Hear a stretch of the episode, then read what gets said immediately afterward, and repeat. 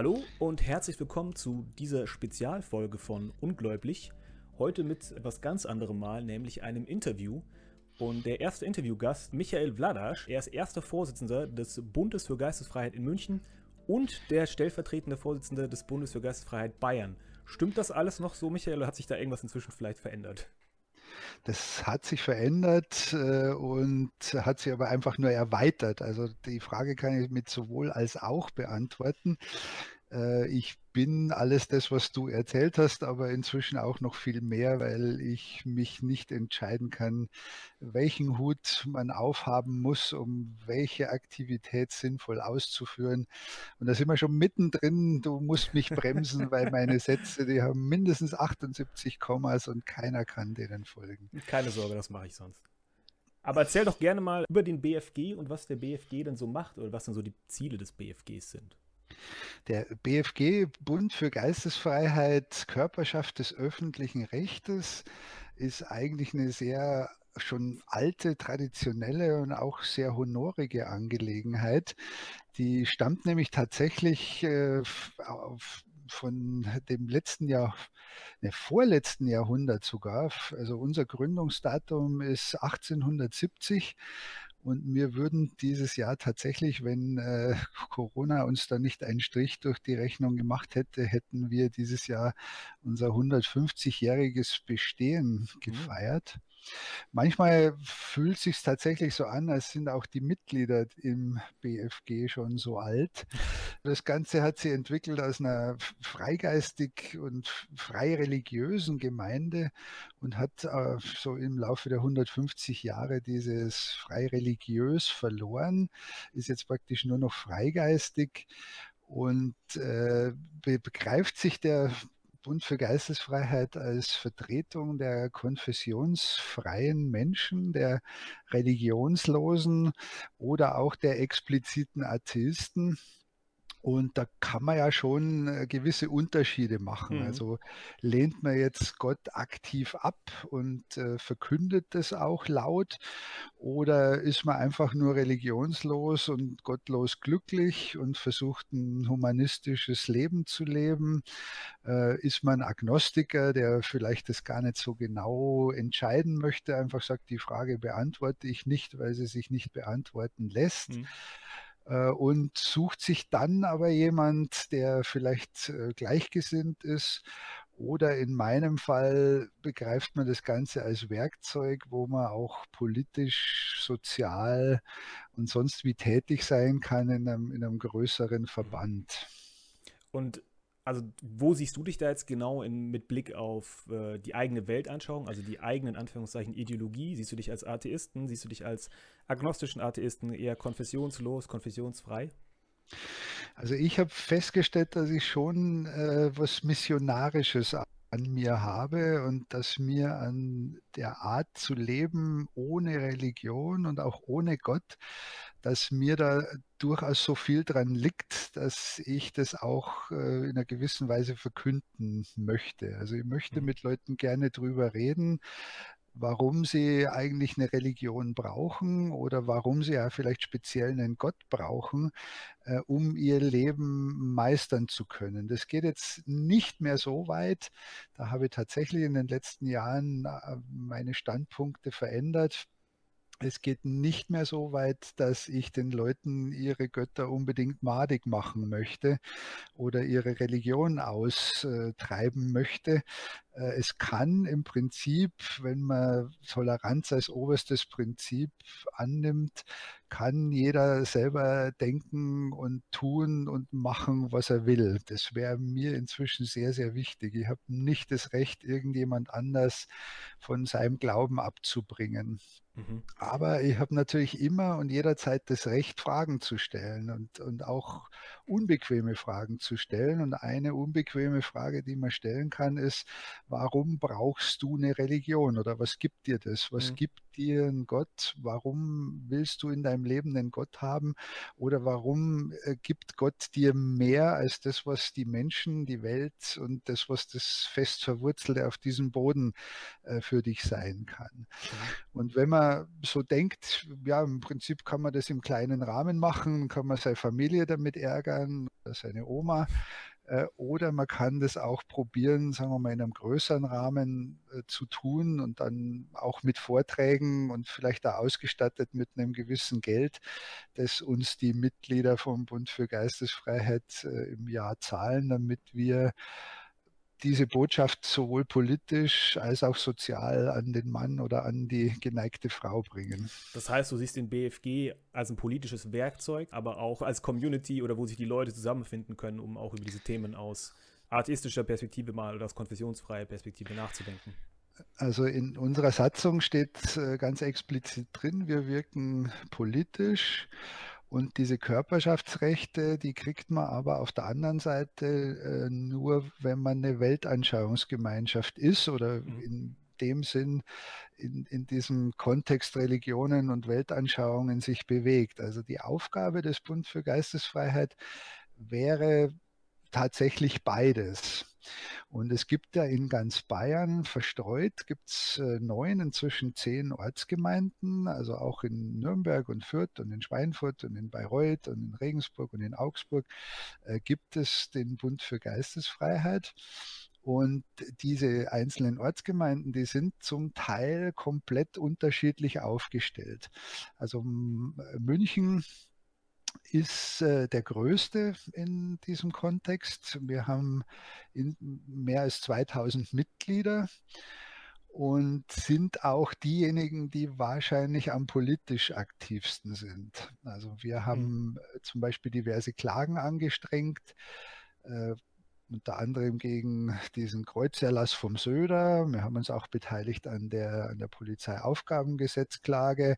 Wir haben ja schon mal eine Klage gehabt gegen den Rundfunkstaatsvertrag. Und da, wo der Bund für Geistesfreiheit am meisten in den Nachrichten war, das war ungefähr vor zwei Jahren, ist, dass nach zehn Jahren das Bundesverfassungsgericht äh, tatsächlich ein Urteil gefällt hat, äh, nachdem wir an Karfreitag tanzen dürfen.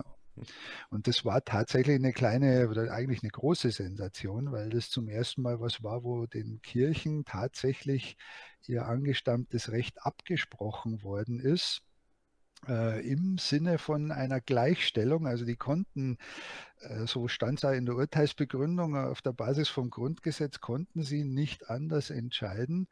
Im Grundgesetz steht drin, es hat äh, jede Weltanschauung und jede Religion hat gleiches Recht und auch die gleichen, die gleichen Grundlagen und die gleichen Verhandlungsbasis mit dem Staat. Also das heißt, uns vom Bund für Geistesfreiheit kann an Karfreitag niemand zwingen, dass wir nicht tanzen. Einfach deswegen, weil es heißt, wenn ihr tanzen wollt und gleiches Recht habt, dann dürft ihr tanzen. Und äh, klingt jetzt so ein bisschen banal, aber es ist tatsächlich ein ganz großer ähm, Eingriff gewesen in, in das, was die Kirchen immer glauben als, als Autonomierecht oder als Recht auf alle Bürger. Äh, dass man tatsächlich hat, uns darf niemand anschaffen, ob wir traurig sein sollen oder tanzen oder nicht tanzen, mhm. äh, sondern äh, wenn der Bund für Geistesfreiheit sagt, ihr müsst am Karfreitag tanzen, dann hat er genauso viel Recht, äh, das zu tun, wie wenn die Kirchen sagen, ihr dürft nicht tanzen. Und das ist höchstrichterlich nicht mehr angreifbar festgestellt worden. So, und das wäre jetzt die politische Seite. Noch ganz kurz und dazu, da, noch ganz ja, wegen gerne. dem Kreuzerlass, den du ja auch kurz mhm. angesprochen hast. Äh, ja. Vielleicht ist nicht jedem direkt klar, was der Kreuzerlass denn überhaupt bedeutet, weil es ja doch ein Thema, das vor allem eigentlich Bayern betrifft. Und vielleicht könntest du da was zu sagen und wie der Stand da aktuell ist.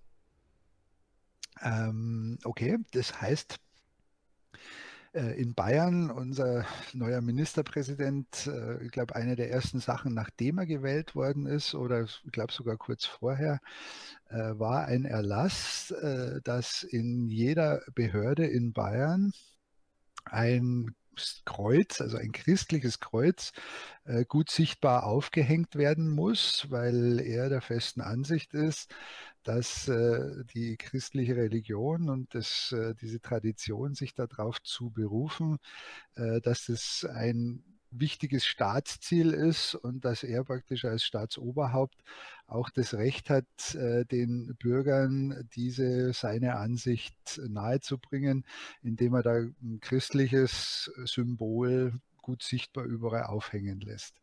Und es gab einen ziemlichen Aufschrei, lustigerweise auch von den Kirchen, die sich eigentlich auch vereinnahmt äh, vorkamen. Die wollten das eigentlich auch gar nicht unbedingt. Äh, und jetzt ist es seit, ja, es redet eigentlich keiner mehr so richtig drüber, aber seit, seit eineinhalb Jahren hängen in den Behörden äh, hängen diese Kreuze.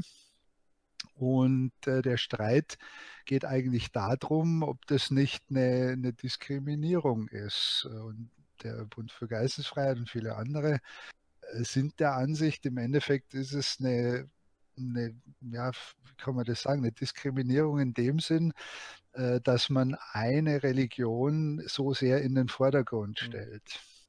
Also es hätte jetzt vielleicht keiner was dagegen, wenn man da noch ein Om-Zeichen aufhängt und äh, äh, die, diese Taube von den Menschenrechten und dieses, äh, dieses Ding, diese Hand, die, die die bösen Geister abwehren kann äh, oder auch gegen den bösen Blick. Also da könnte man eine ganze Menge Sachen, könnte man da auch aufhängen, aber nein, es hängt nur eines und das heißt, das ist das Bevorzugte und auch das äh, wohl staatlich anerkannt Richtige. Und das mhm darf es eigentlich nicht geben. Ich habe vorher schon mal von der Toleranz gesprochen und von dem, dass halt jeder machen kann, was er will. Kann jeder machen, was er will. Es darf keiner dem anderen aber damit auf den Keks gehen und äh, da jemand äh, bevorzugen oder benachteiligen. Und der Stand der Dinge ist der, das äh, ist vor, ich glaube, vor zwei Monaten war das ja groß in der Presse, obwohl da noch nichts entschieden worden ist. Aber es war zumindest die Nachricht, dass praktisch das eine weiß jetzt nicht genau, wie die Bezeichnung des Gerichtes ist, nennen wir es mal Unterlandesgericht, hat das Ganze ans Oberlandesgericht weiterverwiesen äh, mit einem gewissen deutlichen Kommentar. Und das heißt, es muss irgendjemand sich damit beschäftigen und muss auch entscheiden. Und das ist insofern schon mal nicht uninteressant, weil Gerichte auch durchaus das Recht haben oder die Möglichkeit haben äh, zu sagen, das nehmen wir zur Entscheidung nicht an. Und dann bleibt es am Schweben, das Ganze. Hier ist jetzt also der Stand der Dinge, dass sich ein Gericht mit diesem Thema auseinandersetzen muss und dass auch dieses von mir jetzt so bezeichnete Unterlandesgericht einen Kommentar abgegeben hat, dass es also schon echte Probleme gibt mit, mhm. äh, mit diesem Kreuzerlass. Also dass es nicht einfach nur abgeschmettert werden kann, sondern dass man sich wirklich damit beschäftigen muss. Und wenn man jetzt gelernt hat aus diesem Karfreitagsurteil, das Bundesverfassungsgericht hat da zehn Jahre gebraucht, kann man jetzt mal gucken, wie es da weitergeht. Aber äh, jedenfalls ist die Klage zumindest angenommen und wird irgendwann einmal in irgendeinem Sinne entschieden werden. Und das heißt, man kann eure, eure, eure Bemühungen auch unterstützen, indem man Mitglied bei euch wird. Das ist immer gut, wenn man Mitglied in einem Verband wird, der seine politischen Ansichten vertritt, äh, weil es tatsächlich so ist, wir werden jetzt wahrgenommen, also nicht zuletzt wegen diesem Karfreitagsurteil, und wir werden tatsächlich auch eingeladen. Also Tag eingeladen, wenn da ein blöderweise heißt es religionspolitisches Gremium tagt. Mhm. Es müsste eigentlich religions- und weltanschauungspolitisches Gremium heißen, aber so weit sind wir noch nicht. Aber wir werden inzwischen eingeladen und dann ist immer eine der Fragen, ja, wie viele Leute vertretet ihr denn? Und im Moment muss man sagen, Bund für Geistesfreiheit hat 8000 Mitglieder in Bayern. Und dann sagen die, naja, 8000 Mitglieder, das ist ja nichts. Äh, da haben wir die, äh, die jüdische Gemeinde hat mehr äh, oder die Zeugen Jehovas haben sehr viel mehr. Also was wollt ihr denn? Also mhm. seid ihr überhaupt vertretungsberechtigt? Also es ist auf alle Fälle wichtig einzutreten. Gibt zwei Möglichkeiten. Einmal als Vollmitglied, das kostet eigentlich nicht viel, 60 Euro im ja, der, der, Jahresbeitrag. Aber es hilft auch, wenn wir Solidaritätsmitglieder dort hätten. Äh, die kosten nichts und werden aber gezählt. Also das heißt, äh, wenn jetzt einer zuhört und sagt, prima, äh, da gibt es einen Verband, eine Vereinigung, die was tut und die inzwischen sich auch einen Namen gemacht hat, dann einfach auf die Webseite gehen äh, www.bfg-muenchen.de. Und da gibt es dann äh, den Antrag sowohl für ein Solidaritätsmitglied als auch für eine Vollmitgliedschaft. Also Zahlen, Zahlen zählen, Zahlen sind wichtig. Äh, Politiker sind zahlengläubig. Äh, wenn die hören würden, wir vertreten 358.000 Leute, dann hätten die Angst, dass sie bei der nächsten Wahl diese 358.000 Leute nicht richtig bedienen. Und das Interessante ist ja eigentlich, dass die Zahlen ja was anderes zeigen. Also die, wenn man sich die anderen Zahlen anschaut, zum Beispiel gab es ja vor kurzem erst wieder eine Studie zu dem Thema wie viel oder wie hoch der Anteil an konfessionslosen Menschen in Deutschland ist. Und da waren wir bei wie viel? Ich glaube, mehr als 35 Prozent. Also doch eigentlich einen enormen Anteil, der aber einfach nicht auf die Art und Weise vertreten ist, wie es eben die, die Kirchen oder die kleineren äh, Gemeinden sind. Äh, es gab gerade eben vor, ich glaube, diese oder letzte Woche kamen die neuen Zahlen von der FOVID raus. Die FOVID ist eine Forschungsgemeinschaft, Weltanschauung, kriege jetzt die Abkürzung nicht ganz genau hin, aber kann man nachgucken, FOVIT. Und die haben gerade die allerneuesten Zahlen rausgegeben, nach denen inzwischen 38,5 Prozent der Bundesbürger nicht mehr in irgendeiner der großen Kirchen organisiert sind. Das mhm. ist bei Weitem die größte einzelne Gruppe. Und auch nicht äh, muslimisch.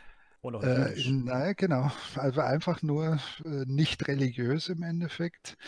Und äh, die nächsten sind dann die Katholen und die Evangelien, die beide so irgendwie so zusammen immer noch die Mehrheit haben, aber nur noch knapp. Also das ist inzwischen absehbar. In ein, zwei Jahren wird es so sein, dass die, die christlichen, großen christlichen Religionen nicht mehr 50 Prozent in der Bevölkerung ausmachen. Also diese Zahlen würden deutlich dafür sprechen, dass äh, eine säkulare Gesellschaft äh, langsam Wirklichkeit wird ähm, was nicht den, äh, den gesellschaftlichen Verhältnissen äh, was das nicht reflektiert ist, dass die Politik immer noch denkt, äh, die Kirchen äh, behalten ihre Rechte, haben ihre Rechte und sind eine staatstragende Organisation. Also das mhm. heißt, das ist tatsächlich eine echte Diskrepanz zwischen dem, was gesellschaftlich passiert, wo sich immer mehr Leute von, von Religionen nicht mehr vertreten oder beraten oder überhaupt nicht mehr tangiert fühlen und dem, dass die Politik immer noch äh, denkt, die, die Religionen haben das meiste Sagen. Also das ist das Komische, dass die, die Gesellschaftsgruppe säkulare Menschen, nicht religiöse Menschen kommen in der Politik nicht vor, obwohl sie eigentlich hm, weit mehr als ein Drittel der Bevölkerung ausmacht. Das ist seltsam. Ich arbeite da seit inzwischen acht oder zehn Jahren dran, da was zu ändern und habe aber wirklich noch nicht so das richtige Rezept gefunden, wie man diese Stimme lauter machen kann. Meinst du, es liegt auch daran, dass es nicht diesen großen, diese große Vereinigung gibt mit Personen, die eben, die dem gegenübertreten könnte? Also die, eine artistische Organisation? Also es gibt äh, tatsächlich äh, ganze Menge kleinerer Gruppen. Also der Bund für Geistesfreiheit ist ja speziell, weil er vielleicht äh, nur auf Bayern bezogen ist.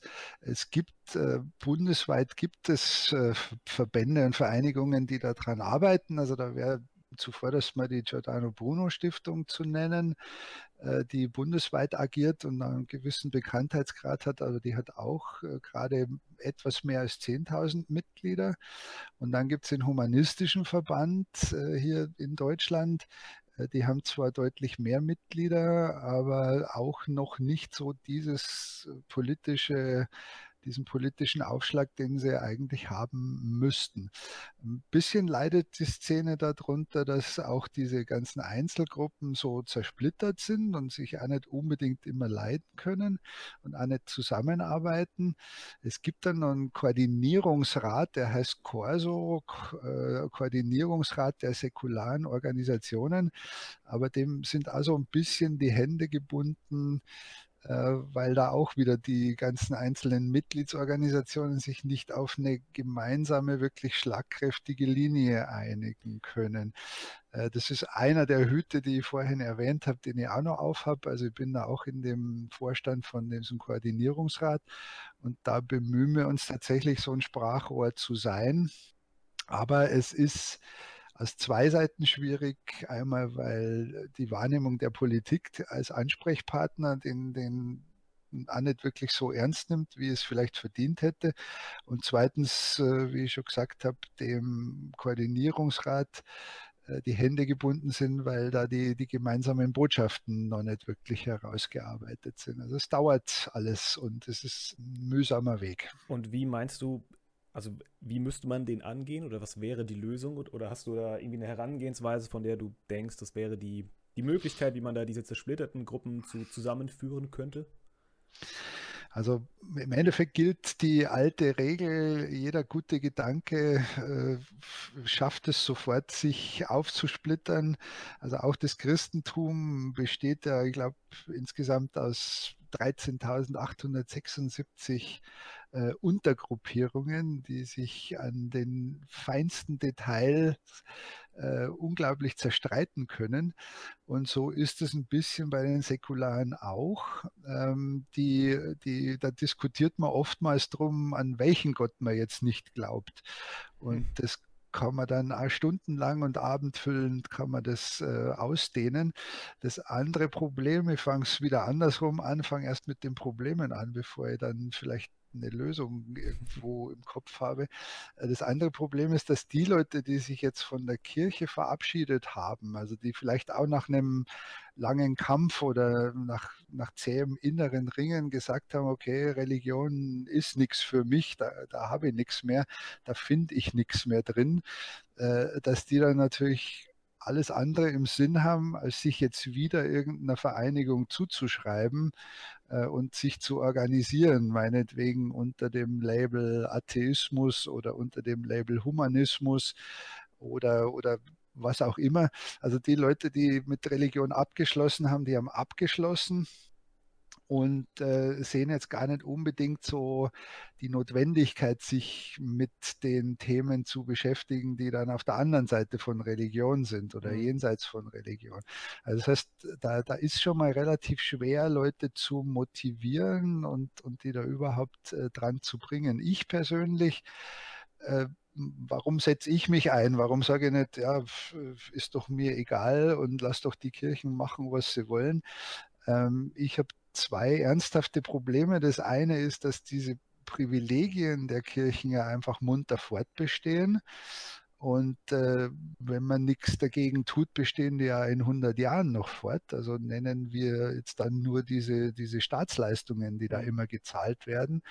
Oder nennen wir, dass, dass immer noch Bischofsgehälter vom Staat gezahlt werden oder dass äh, die Kirchensteuer vom Staat eingetrieben wird. Das sind ja lauter Privilegien, die sie eigentlich nicht mehr verdienen und die, wo man sich den Fortbestand äh, angucken könnte. Und das andere, was mir fürchterlich aufregt, ist, äh, dass ähm, die Kirchen ja behaupten, äh, die Menschen besser zu machen und die, die Hüter der Moral zu sein. Und auch da hätte ein echtes Aber dagegen, weil das, was die Kirchen tun und wie sie es tun, ist ja jetzt seit vielen Jahren in der Zeitung angefangen von Missbrauchsskandalen über Vertuschungsgeschichten, über Misswirtschaft, über äh, falsche Finanzen und falsche Aussagen. Also mir regt diese, diese Bigotterie, die regt mich auf, dass man auf der einen Seite sagt, wir, wir wissen, wie es geht und wir machen die Menschen besser aber dass eigentlich das, wenn man mal hinter die Kulissen guckt, oder man braucht gar nicht hinter die Kulissen gucken, man kann einfach nur direkt draufschauen, äh, sie, sie tun nicht das, was man verspricht. Und dann kann man nach neuen Wegen suchen. Und das bringt mich zu dem Punkt, was vielleicht ginge oder wie man Leute begeistern könnte. Ähm, wenn ich sage, ich habe einen Ansatz, wie, wie man mit Moral umgeht, wenn ich sage, ich habe einen Ansatz, wie man mit einem mit einem Leben umgeht, was, was vielleicht Sinn hat oder was einen anderen Sinn hat, wie man mit seinen Mitmenschen umgehen kann. Und dazu brauche ich keinen Gott, sondern da brauche ich einfach nur Menschlichkeit und mhm. einen, einen simplen Menschenverstand. Dann könnte das schon eine Botschaft sein, die, die begeistert, die, die einen auch hinter einer Fahne, wenn man das so sagen möchte, ja. äh, hinter einer Fahne sich äh, versammeln lässt. Aber wäre das nicht dann Humanismus eher als, als Atheismus jetzt? An, bei Atheismus ist ja eigentlich nur die, die Position, also zum Thema Glauben an Gott oder Nicht-Glauben an Gott. Und Humanismus ja doch eher ein ethisches mhm. Grundwerk sozusagen, auf das man sich beziehen kann.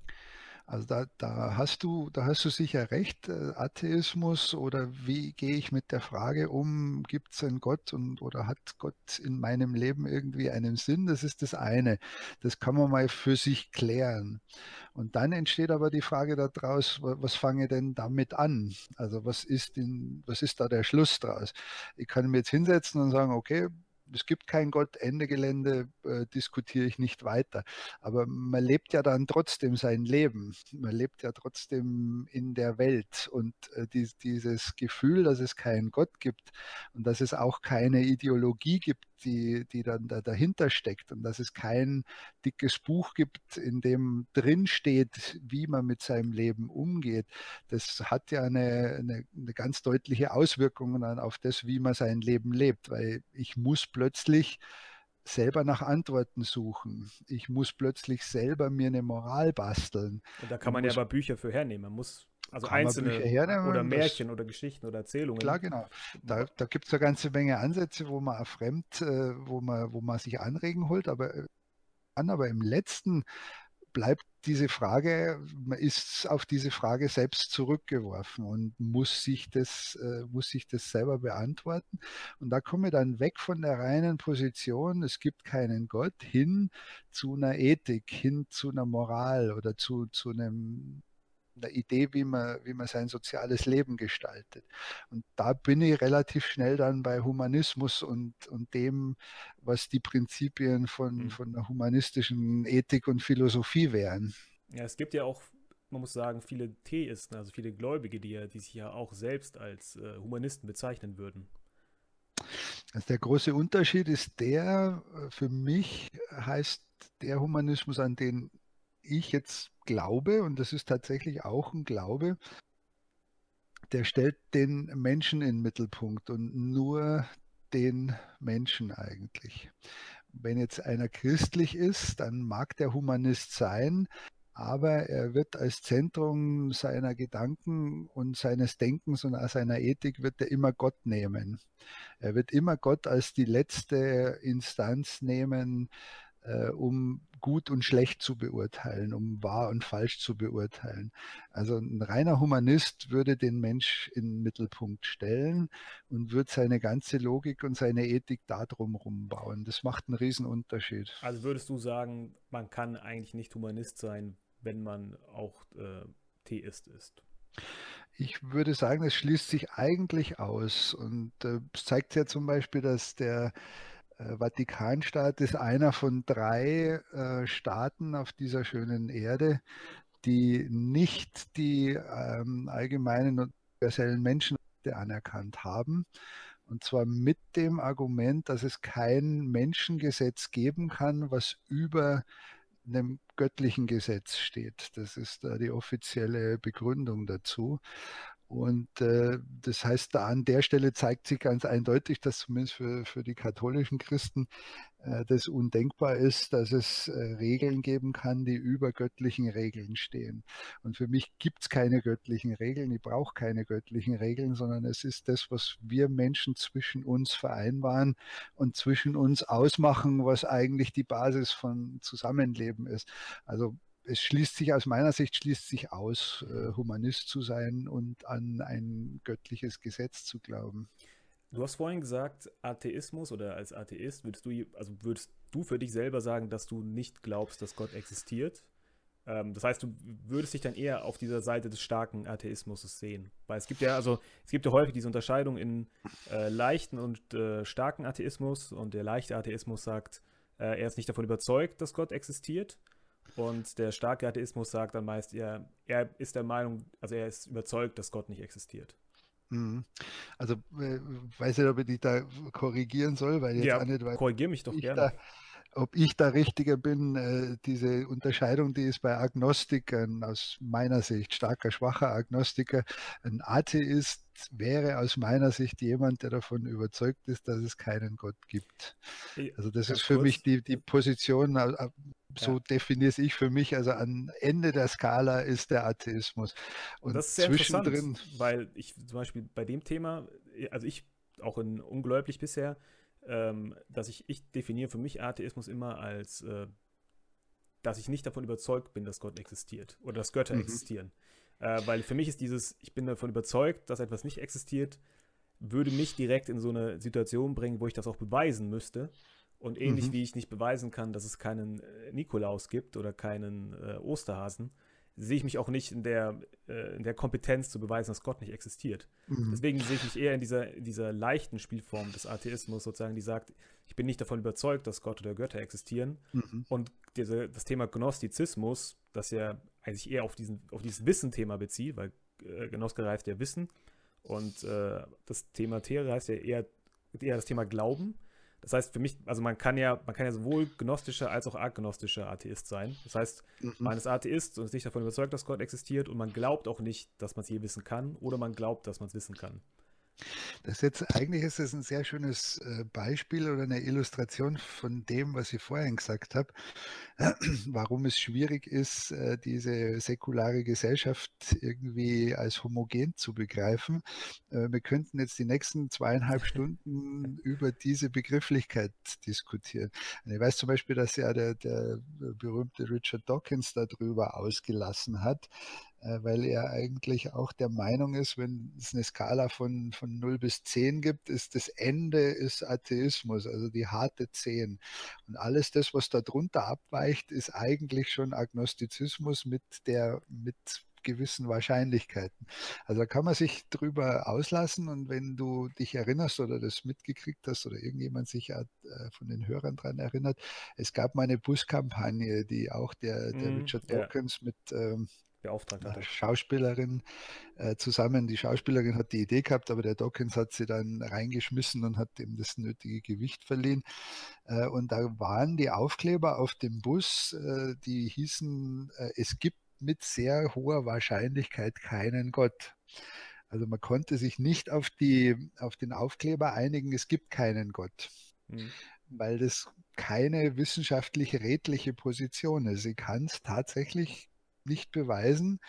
Deswegen ist es nicht redlich zu sagen, ich bin 100 Prozent, äh, beziehungsweise es ist bewiesen, dass es keinen Gott gibt. Es gibt mhm. eine Wahrscheinlichkeit, äh, mit der es Gott geben kann. Also wenn man redlich ist, wenn man Wissenschaftler ist, dann sagt man, es gibt mit an Sicherheit grenzender Wahrscheinlichkeit keinen Gott, aber zu mehr lässt man sich da eigentlich nicht herausfordern. Hm. Also das ist äh, tatsächlich, da könnte man eine ganze Sendung drüber machen. Jetzt, äh, wo, wo, wo geht das los? Ist ein, kann ein Atheist spirituell sein? Naja, Sam Harris, ja? Sam Harris ist ja ein sehr bekannter ähm, mhm. englischer, mhm. äh, nicht englischer, amerikanischer ähm, Philosoph will ich ihn jetzt nicht nennen, aber er ist ein sehr bekannter Redner und äh, Autor auch und der bezeichnet sich ja selber als spiritueller Atheist. Also anscheinend gibt es Leute, die sich als, als derartiges bezeichnen. Genau. Wenn der jetzt einen Verein aufmachen würde, äh, dann gäbe es garantiert eine ganze Menge Atheisten, die sagen, ja, niemals würde ich in diesen Verein beitreten. Äh, weil das entspricht überhaupt nicht äh, unseren Grundsätzen und das Wort spirituell und Atheismus lässt sich in keinster Weise zusammenbringen. Also illustriert auch wieder die Schwierigkeit, die mhm. man hat, äh, da die, die säkulare Welt zu vereinen. Wenn ich jetzt persönlich von mir ausgehe, dann stelle ich jetzt die Frage, gibt es Gott oder nicht? die stelle ich mir im Moment gar nicht mehr. Das ist eine Frage, die mich jetzt eigentlich überhaupt nicht mehr interessiert. Hm mich interessiert, was, wenn ich annehme, dass es keinen Gott gibt, passiert denn mit meinem Leben? Was passiert mit meinen Gedanken? Was passiert mit meiner Art, äh, mit dieser Welt umzugehen? Also andersrum gefragt, hätte die, die Addition, die Zutat zu einem Lebenskuchen, äh, die Zutat Gott, würde das den Kuchen besser machen oder fluffiger oder leichter verdaulich oder einfach nur schöner anzuschauen. Und bei mir ist es so, persönlich ist es so, dass diese Zutat Gott, die tut für mich nichts. Also die hat keinerlei Auswirkung. Ob ich jetzt ähm, Gott als letztes Argument annehme oder nicht, würde in meiner Lebensführung nichts verändern. Also nehme ich da dieses berühmte Ockhamsche Rasiermesser und schnipsel einfach diese These ab mhm. als äh, unnötig. Aber er würde ja schon vieles einfacher machen, oder sie. Also im Sinne das von, dann kann man sich ja einfach immer an die Bibel halten. Gott, wenn er existieren würde, hätte er durchaus eine starke Auswirkung, meiner Meinung nach, auf den Kuchen, weil er vielleicht manche Sachen einfacher machen würde, unabhängig davon, ob es wahr ist oder nicht wahr ist. Also wenn Gott existieren würde, dann wäre das ein echter Game Changer. Das wäre tatsächlich was, was die, die Welt und das Zusammenleben 100% revolutionieren und auf andere Beine stellen würde. Ähm, einfach, einfach nur angenommen, Gott manifestiert sich morgen, lässt sich herunter, vielleicht mit einer Mongolfiere auf der Theresienwiese ne, ist vielleicht ein bisschen zu wenig äh, eindrucksvoll. Also mit einem schönen großen Blitz und einem schönen Krater und dann steht er da da und sagt, so Leute, jetzt äh, langt jetzt, äh, ihr versucht jetzt seit 20.000 Jahren, versucht ihr mir irgendwie ein Gesicht zu geben und irgendwie ein, eine, eine, Gestalt und, und eine Moral und eine Idee. Also hier bin ich, liebe Leute, und so schaut es aus. Ähm, die zehn Gebote, da kann man acht davon streichen, zwei bleiben übrig. Äh, ihr sollt niemand umbringen und ihr sollt möglichst nett zueinander sein. Und äh, so ist es jetzt. Und wer das anzweifelt, äh, hier, ich meine göttliche Macht, äh, was braucht er für Beweise? Wenn das passieren würde, dann müssten alle Menschen auf dieser Welt anerkennen, okay, es gibt Gott und es gibt göttliches Gesetz und folglich gäbe es aber dann auch nichts mehr, wo man, was man da dagegen machen könnte. Wenn dieser Gott sich manifestiert und unzweifelhaft als Gott dargestellt wird, dann könnte der sagen, Schokopudding ist schlecht, esst nie mehr Schokopudding. Und dann gäbe es eigentlich kein einziges Argument mehr zu sagen, ich will jetzt aber trotzdem Schokopudding essen, weil ein göttliches Gesetz ist stärker als alles. Und äh, wo ich raus will drauf, ist, dass das das Ende der Freiheit der Menschen wäre, weil man anerkennen müsste, okay, der hat uns äh, geschaffen und der hat Recht und deswegen müssen wir uns bedingungslos unterordnen. Da gibt es kein Wenn und Aber mehr, sondern es gäbe nur noch dieses göttliche Gesetz. Und es kann jetzt schlau sein, kann ein gutes göttliches Gesetz sein, es kann aber auch ein doofes göttliches Gesetz sein. Und äh, wir werden einfach auf Gedeih und Verderben diesem Gott ausgeliefert. Und das ist für mich eine Vorstellung, die ist so entsetzlich, die, die ist so furchtbar, dass ich da gar nicht drüber nachdenken möchte. Das Ende meiner Freiheit, das Ende meiner Möglichkeit, irgendwas zu gestalten. Also grauenhaft, schlimmer Aber du hättest ja, also in dem Beispiel, das du jetzt gerade konzipiert hast, hättest du ja immer noch die Freiheit, äh, ich weiß nicht, was du genau gesagt hattest, äh, Schokopudding, hättest du mhm. immer noch die Freiheit, Schokopudding zu essen. Also, ja, wenn, wenn ich Gott wäre, wenn ich Gott wäre und äh, dieses Gesetz erlassen hätte, dann hätte natürlich die entsprechenden Strafen. Also ich aber könnte schon ja trotzdem entscheiden essen, dafür. aber ja, aber würdest du das tun, wenn du dann äh, für den Rest deines unendlichen Lebens in der Hölle brätst mit schrecklichen Qualen? Kommt also drauf an, wie sehr ich Schokopudding mag. Ja, das ist ein Schokopudding für eine Unendlichkeit von Qualen. Hm. Ja. Weiß nicht, ob das nur einer wirklich annehmen will. Aber das sind wir jetzt schwer im spekulativen ja, Bereich. Ja, auf jeden äh, Fall. Da, äh, aber das ist nochmal ein für, für eine ganz separate Folge auf jeden Fall. Aber trotzdem, es ist ein interessanter Gedanke. Was wäre, wenn dieser Gott existieren würde und eine Allmacht hätte und ein Allwissen? Was wäre das? Viele Leute, die, die der ja, es gibt ja viele Leute, die der Meinung sind, dass es schon jetzt, äh, dass es schon jetzt so ist. Aber bevor wir mhm. jetzt, bevor wir jetzt noch tiefer in die, äh, in die Metaebene des, des, des Göttlichen äh, steigen, äh, wir als Laien, würde ich noch mal kurz zu dem, zum Thema, zum Grund für Geistesfreiheit zurückkehren an der Stelle. Du hattest ja gesagt, wir haben, glaube ich, schon sehr viel darüber gesprochen, wie, wie diese politische Dimension des BFGs, sozusagen, wie er damit umgeht. Aber du hast ja gesagt, es gibt auch noch diese, diese andere Seite oder diesen, diesen Community-Gedanken. Und vielleicht mhm. kannst du dazu einfach noch kurz erzählen, wie, wie sich der für dich manifestiert. Bund für Geistesfreiheit, Körperschaft des öffentlichen Rechts hat einen öffentlichen Auftrag tatsächlich. Also wir kriegen auch äh, Unterstützung tatsächlich vom Staat für unsere Mitglieder. Und der Auftrag aus meiner Sicht lautet tatsächlich äh, das, was eine Weltanschauungsgemeinschaft äh, sein soll oder wie das vielleicht definiert ist, das auch zu erfüllen. Also wir haben ganz an der Oberfläche haben wir drei eigene Feiertage, inzwischen sogar einen vierten. Äh, und das eine ist der Evolutionstag, also da feiern wir den Charles Darwin und seinen Gedanken und die Evolution.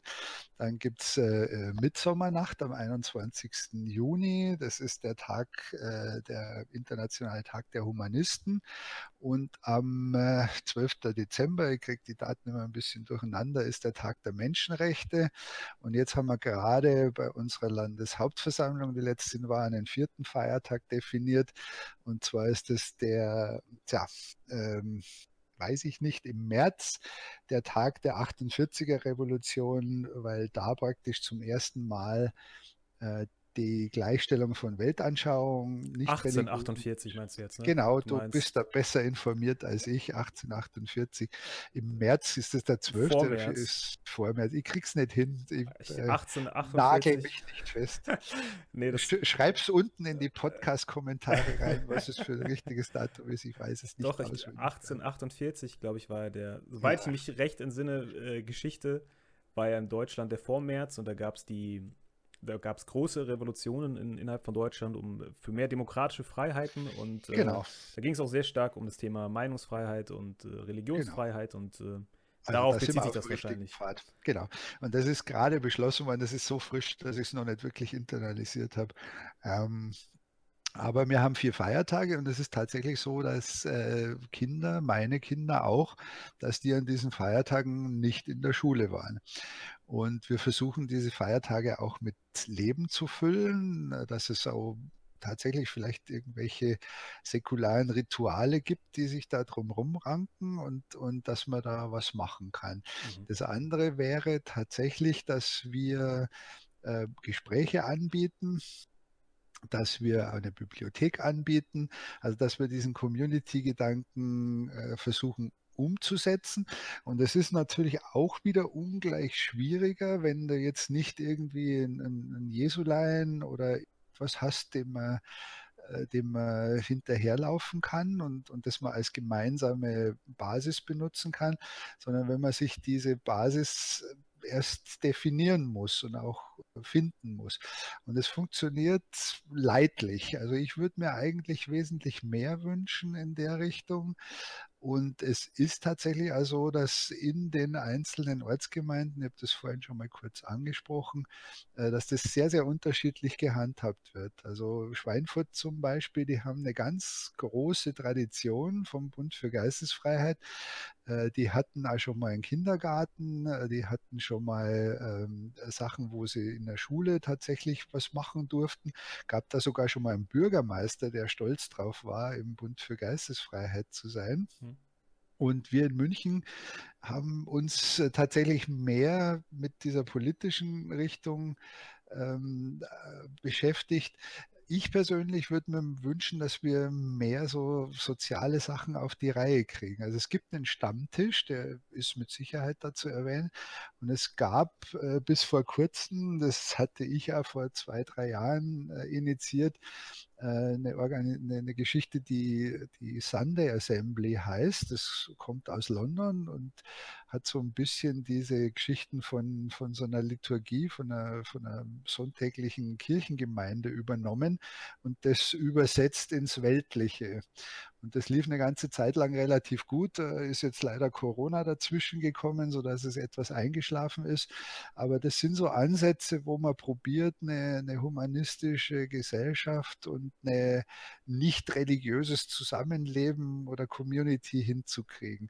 Ich habe ehrlich gesagt noch nicht so das richtige Rezept gefunden, wie man Leute für dieses Thema begeistern kann. Weil die meisten äh, habe ich auch schon gesagt, äh, haben abgeschlossen mit dem und suchen vielleicht auch gar nichts und wollen auch gar nichts, wollen gar keine äh, Gemeinschaft, die sich jetzt dann wieder auf irgendwas bezieht. Ich persönlich will das eigentlich schon, aber es fehlt so ein bisschen da auch an Gleichgesinnten oder an adäquaten Angeboten, die jetzt dann nicht einfach eins zu eins abgekupfert sind von der Kirche. Also wenn man sagt, Kirche macht äh, äh, einen Vesperabend, dann machen wir halt einen humanistischen Vesperabend. Mhm. Oder Kirche macht äh, Altenversorgung, äh, machen wir halt humanistische Altenversorgung. Kirche macht Armenspeisung, machen wir halt humanistische Armenspeisung.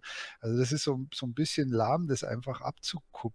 Naja, aber die äh, Kirche hat ja kein Monopol auf, auf Armenspeisung oder auf äh, Rentnerunterstützung. Also äh, das ist ja doch ein Thema, das jetzt, das das ist nicht erst existiert seit, äh, vor, seit vor 2000 Jahren, seit äh, dem Jahr Null, in Anführungszeichen. Die Christen das alles usurpiert haben, das Ganze.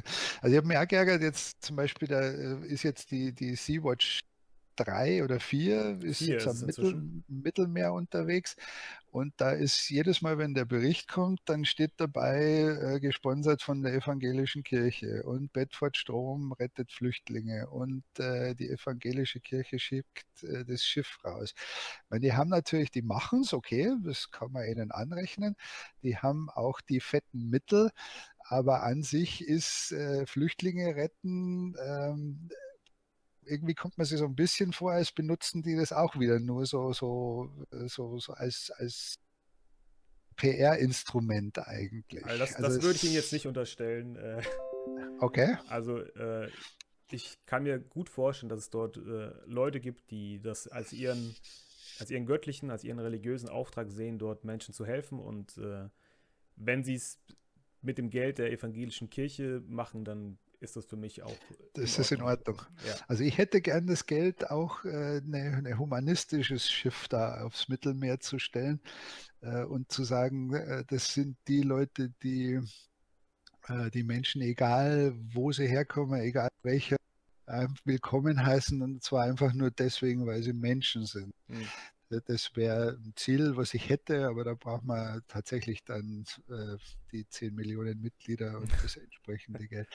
Äh, ist, ist was, wo man davon träumen kann. Ich gehe mal davon aus, dass früher oder später die Gesellschaft äh, sich so weit gewandelt hat, dass das Säkulare, das Nicht-Religiöse die Normalität ist und äh, dass dann nur die Strukturen noch drumherum gebaut werden müssen, um das dann einfach tun zu können, gut ohne Gott, äh, nicht mit dem, sage jetzt auch wieder so provokant, mit dem Hintergedanken, dass man da vielleicht Fleißbillettchen fürs Paradies dann sich mhm. erwerben kann äh, und ein gottgefälliges Werk tut, sondern dass man es einfach tut, weil man äh, gerne ein Bürger auf dieser Welt ist und weil man gerne Menschen hilft, weil man Altruist ist, ohne Hintergedanken, ohne die, die, die Unterstützung, die da aus einer Religion rauskommt. Glaubst du denn, dass die Kirchen es schaffen werden, diesen, diesen doch sehr starken äh,